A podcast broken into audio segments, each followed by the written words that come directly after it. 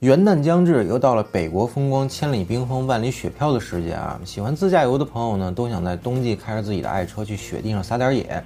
但是如果没有做好准备，那就不是去撒野了，很可能是撒手。Hello，大家好，我是看着不正经但说事很正经的熊仔，欢迎大家收看我们最新一期的熊仔说节目。那么本期节目呢，和大家聊聊关于冬季自驾游的一些注意事项。首先呢，就是关于车辆的选择。首推的车辆呢，一定是之前咱们讲过这个全领域 SUV 啊，像陆巡啊、普拉多呀、途乐啊、派罗啊，都是很好的选择。还有呢，就是咱们自主品牌车企中的这个坦克三百啊、哈弗 H 九啊，甚至是新款的 BQ 四零啊等等这些车型都是没问题的啊。但如果有朋友说想开着城市 SUV，甚至是轿车在雪地上撒野，那熊仔真得拦您一下了啊！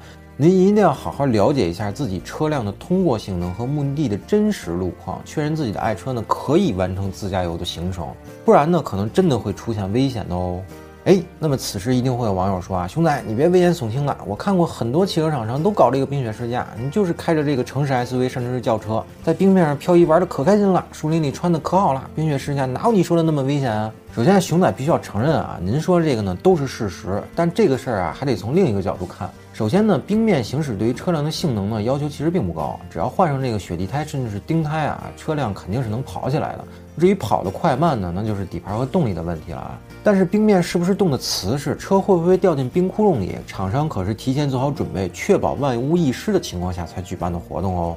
同理啊，雪地穿越呢也是一样，所有的线路呢都是基于车辆的性能极限提前策划的，领队呢都会亲自开车跑一遍才敢让车队穿越。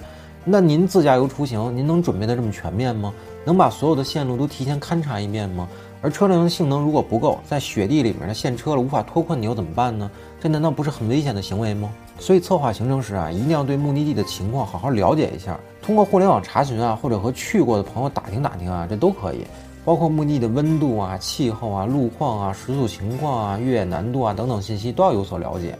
如果是难度比较大的地方啊，一定不要单车穿越，多车一起才是王道。团队中如果有去过的朋友当领队呢，当然是一件再好不过的事儿了。那如果没有，就找当地的向导带队啊，千万不要一群小白贸然去穿越，那真的是非常危险的一件事儿。其次呢，就是出发前一定要给车辆做一个全面的检查啊，确保车辆的机械性能处于一个比较好的状态，尤其是发动机和刹车两部分。此外啊，你要根据这个当地的最低温度，包括防冻液啊、玻璃水啊、机油啊等等，全车的油液啊，也都要换成能够适应当地气温的这个油液。那如果住宿的酒店呢有车库暖房，那是一个再好不过的事儿了啊。然后就是关于雪地胎的问题啊，熊仔觉得呢不一定非得要换，主要还是看这个线路行程。如果从出发地到目的地的落脚点呢，全程路况都很好，冰雪呢只是开始穿越走非装路面的时候才有的话，那么防滑链应该就能解决问题啊。尤其是很多全领 SUV 改装后的这个 AT 胎或者 MT 胎啊，都是自身有一定的雪地性能的。再换雪地胎呢，其实是有一点点多此一举的。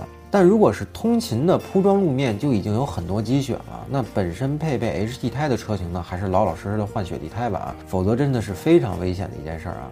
那么就算有了雪地胎加持呢，驾驶时呢，其实也不能太过于放纵啊。一切都要遵循一个慢字，做到这个起步慢、行驶慢、转弯慢。安全驾驶呢，要时刻的牢记在心中，一定不能松懈。好，那咱们最后聊聊关于车辆救援的装备啊。那拖车绳、铁锹、防沙板，这老三位呢是必须要有的。再进阶的装备呢，就是绞盘、后八杆之类的。总之就是多多益善。救援时呢，一定要这个听有经验的领队指挥，切莫自己盲目操作，否则呢，很可能车辆是越陷越深啊。好，那说完了车辆的内容呢，下面聊聊关于人员的装备啊。这些极寒地区啊，保暖工作一定是重中之重啊。零下二三十度，再刮风的严寒程度，是让生活在华北地区和南方地区的朋友们不能理解的事儿啊。你像熊仔，我生活在北京啊，冬季也挺冷的，但是当我冬天去这个东北和内蒙的时候，那还是感觉非常酸爽的啊。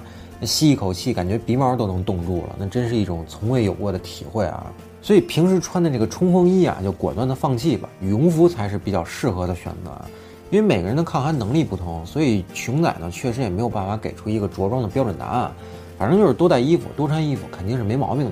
包括鞋子呀、手套啊、帽子呀、围脖啊等等，全都要准备好。甚至是那个暖宝宝之类的东西啊，也可以搞一些。总之就是千万别把自己冻伤，尤其对于耳朵的保护啊，千万别嫌麻烦。再给大家提个醒啊，冻伤一共分三级，一级呢是红肿，二级呢就是会起水泡，三级呢就是得坏死要切掉了啊！你别问我怎么知道的，问就是眼泪啊。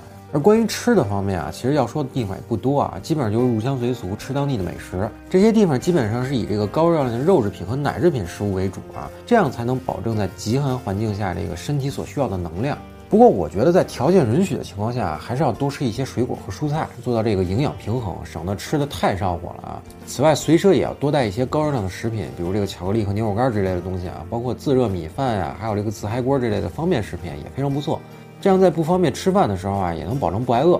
好了，本期关于冬季自驾小贴士的节目呢，就先聊到这儿。如果您对本期节目有什么看法呢，或者觉得哪些方面我们说的不全面，欢迎大家留言，咱们在评论区中呢继续讨论。最后呢，还是小广告环节，希望大家一键三连、点赞加关注支持我们。咱们下期节目再见，拜拜。